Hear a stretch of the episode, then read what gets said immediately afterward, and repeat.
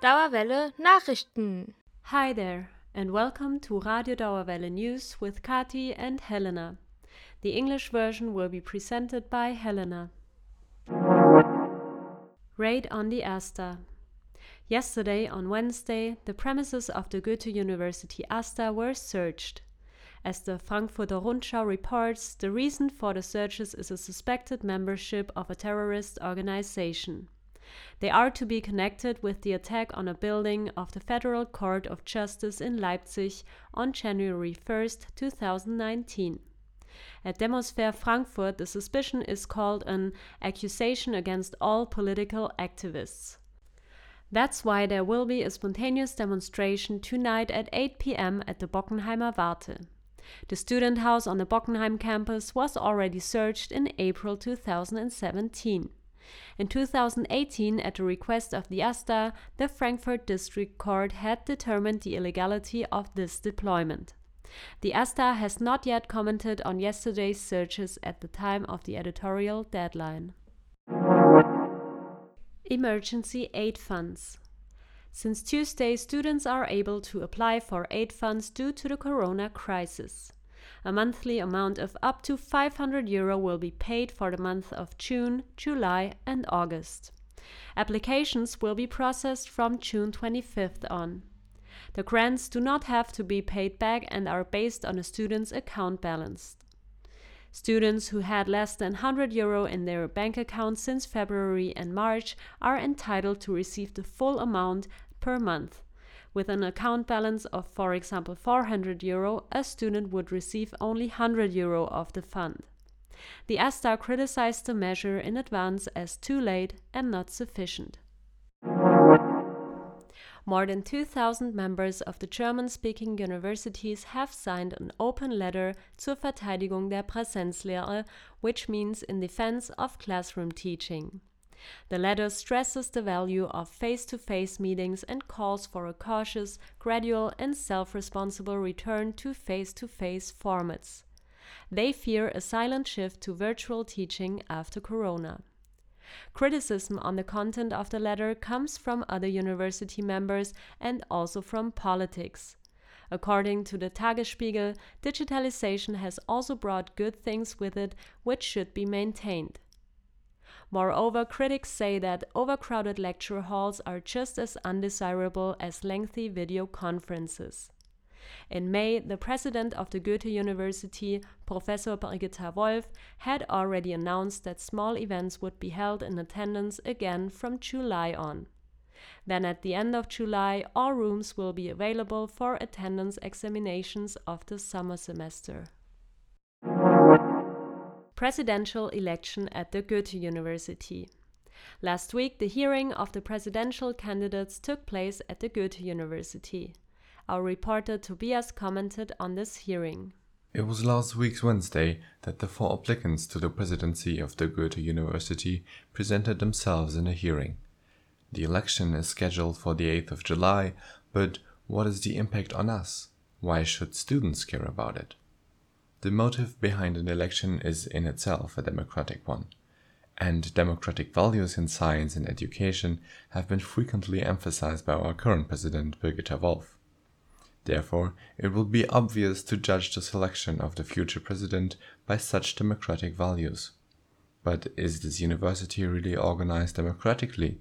Is this process a democratic one? Nobody will doubt the transparency problem of uni politics. Little of my friends even know the name of our current president, let alone the names of the students that represent us in the Uni Senate. The Senate? Well, that's one of the highest institutions of uni politics where all the status groups come together.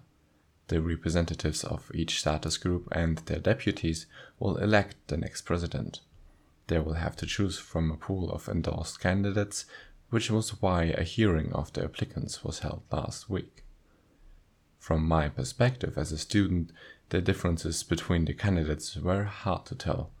Everybody spangled their time with a lot of business and administration phrases, SWOT analysis, and excellence strategies were presented, but we students weren't mentioned all too often.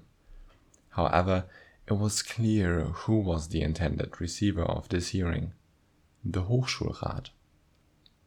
It is this council, as I would translate it, which is tasked with the endorsing of the applicants to qualify them as candidates. Well, I'll let you guess how many students are on this council. Right, not a single one. Instead, the council is made up of external personnel. They get nominated by several other unipolitics institutions and are appointed by the state of Hesse. It was this external, not the elected body that decided to only endorse two candidates out of the original four, Enrico Schleiff and Birgitta Wolff. The AStA, the General Students' Commission, reported that previously the Senate advocated for at least three candidates to choose from. This prompts the question why the Council didn't follow the recommendation of the electorate. In a Facebook post, the AStA insinuated the Council was trying to preserve the status quo by this decision. This is likely a reference to the lack of real difference between the candidates. Schleiff used to be a vice president under Wolff in her last term. Therefore, a real change in policy is not to be expected.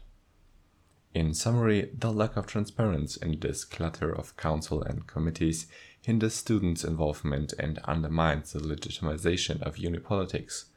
Further, the selection of candidates by the non elected council shows a systemic deficit in the election process. The irritation about the situation is spread across all status groups.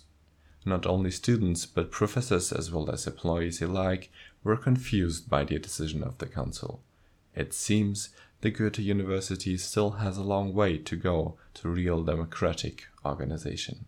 This was a comment on the presidential election at our university from our reporter Tobias.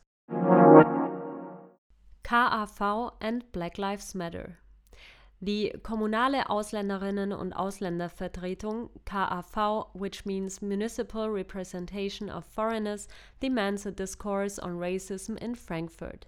Internal and unconscious racism in the administration and the police should be named, and migrants should be involved into the dialogue. After the death of George Floyd by a policeman, there had been demonstrations worldwide under the slogan Black Lives Matter. In the past few weeks, such demonstrations have repeatedly taken place in Frankfurt and the surrounding area. The demonstrators criticized everyday racism and racist structures within society and the authorities. Anne Frank Day 2020 the Anne Frank Day, which has been organized by the Anne Frank Educational Institution in Frankfurt for three years, took place virtually this year. The various open forums on old and new anti Semitism are available online on the YouTube channel of Bildungsstätte Anne Frank. During the event on Monday, Anne Frank was honored as a Frankfurt legend by the Montagsgesellschaft. Anne Frank lived with her family in Frankfurt for the first few years before the family fled to Amsterdam after Hitler's rise to power. Events Night of Science Tomorrow, on June 19th, the 15th edition of Night of Science will take place online. It starts at 5 p.m. with a lecture by Professor Dr. Christian Buchholz on the topic Genetic Information as Medicine, Genetic Diseases, Cancer, and Vaccines. Afterwards, lectures on classical natural sciences and also about psychology or geoscience will be available for streaming. The exact program and the link to the streaming portal can be found on nightofscience.de.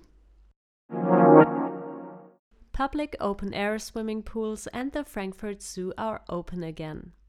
Since this week, the Frankfurt open air swimming pools and some animal houses of the Frankfurt Zoo have reopened with several rules of hygiene and behavior. Information on the exact regulations and current opening hours can be found on the websites of the Frankfurt swimming pools and the zoo. Lecture series History and Continuity of National Socialism in Frankfurt. The ASTA's lecture series History and Continuity of National Socialism in Frankfurt will be continued on Tuesday, June 24th at 8 p.m. Nicolas Lelle will hold a lecture on German labor and the NS.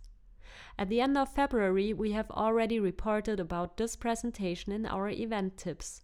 It was originally scheduled for March 23rd, but due to the corona crisis, the lecture series was interrupted in March. The link to the online event will be announced in advance on their Facebook event. Goethe Rethink Next Thursday, June 25th at 7 pm, the Rethink Climate Change live event will take place. This live event is an open forum on YouTube with Dr. Markus Quechenberger, Katharina Hoppe, and Dr. Immanuel Stieß. Further information can be found on their Twitter or Instagram account called Goethe Rethink. So much for the news from us. Stay safe and take care.